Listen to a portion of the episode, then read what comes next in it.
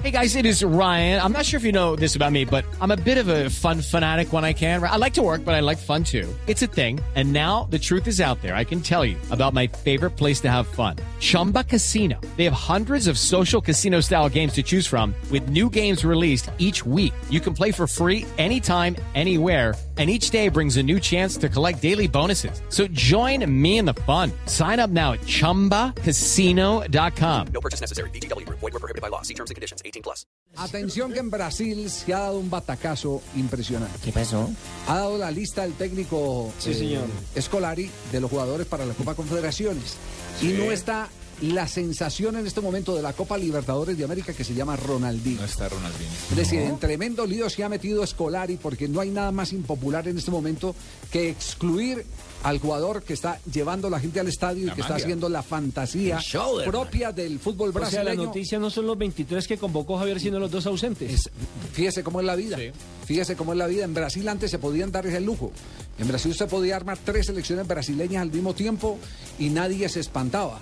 No. Ahora le cuesta armar equipos A- a- competitivos. Ahora, se, se contradice un poquito eh, eh, Escolari cuando dijo que llevaba o a Ronaldinho o a Kaká, pero que llevaba a uno de los dos. ¿Y Y, no que no dependiendo del nivel de Kaká, podía en un momento determinado llevar a los dos jugadores. Y resulta que cuando da la lista de los 23 jugadores, no aparece Ronaldinho y no aparece Kaká. Si él le hizo la calificación por el último partido que tuvo Brasil frente a la selección de Chile, tiene razón en no llevarlo.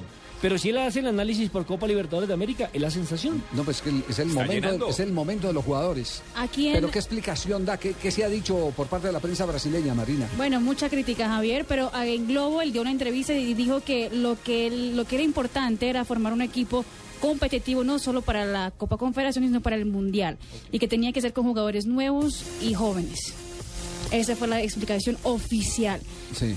Pero otro, por ejemplo, la Folia de São Paulo de, titula que Felipón hace de Ronaldinho 2013 el Romario de 2002.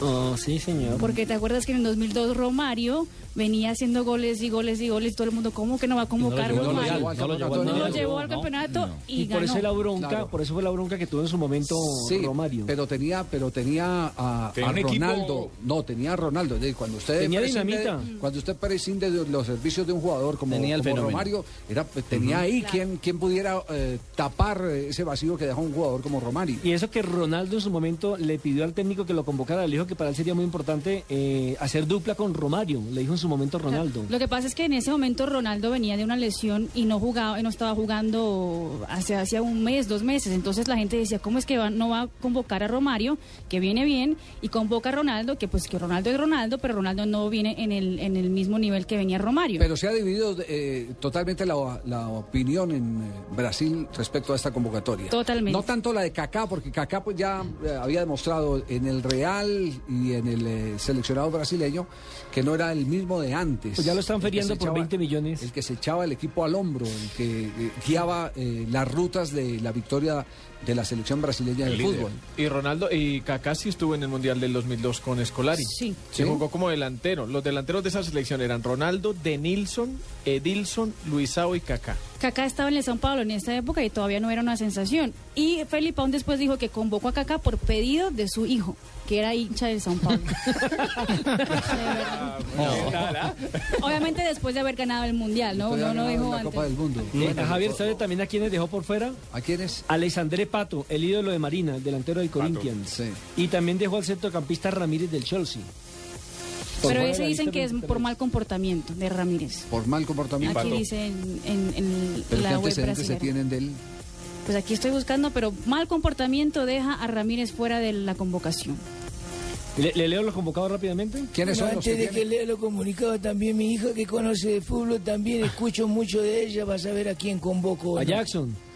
No, yo escucho a mi hija. Lista de los porteros, Javier. Julio César del Queens Park Rangers. Jefferson del Botafogo y Diego Cavalieri del Fluminense.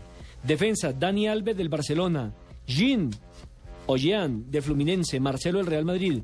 Felipe Luis del Atlético de Madrid. Thiago Silva del Paris Saint Germain. Dante del Bayern. David Luis del Chelsea. Rever del Atlético. Centrocampistas, Paulinho del Corinthians. Oscar del Chelsea. Hernane del Alacio de Italia. Luis Gustavo del Bayern. Fernando de Gremio. Jackson del Sao Paulo. Bernardo de Atlético Mineiro, delanteros Neymar del Santos, Lucas Moura del Paris Saint Germain, Fred del Fluminense, Hulk del Zenit de Rusia y Leandro Damiao del Internacional de Porto Alegre. Ricardo, ¿cuándo van a convocar la lista de los jugadores de selección colombiana? La selección eh, colombiana estará antes del 23 eh, definida. El 23 estará trabajando en la capital del país. Es decir, el otro fin de semana, después de la jornada del fin de semana, debe ser entregado el listado por el técnico Beckerman. Después del fútbol de Colombia del fin de semana. Sí, y comienza el miércoles, ¿no? Y comenzará el 23. A ver, sí. Y el 23, ojo, va a trabajar en Bogotá.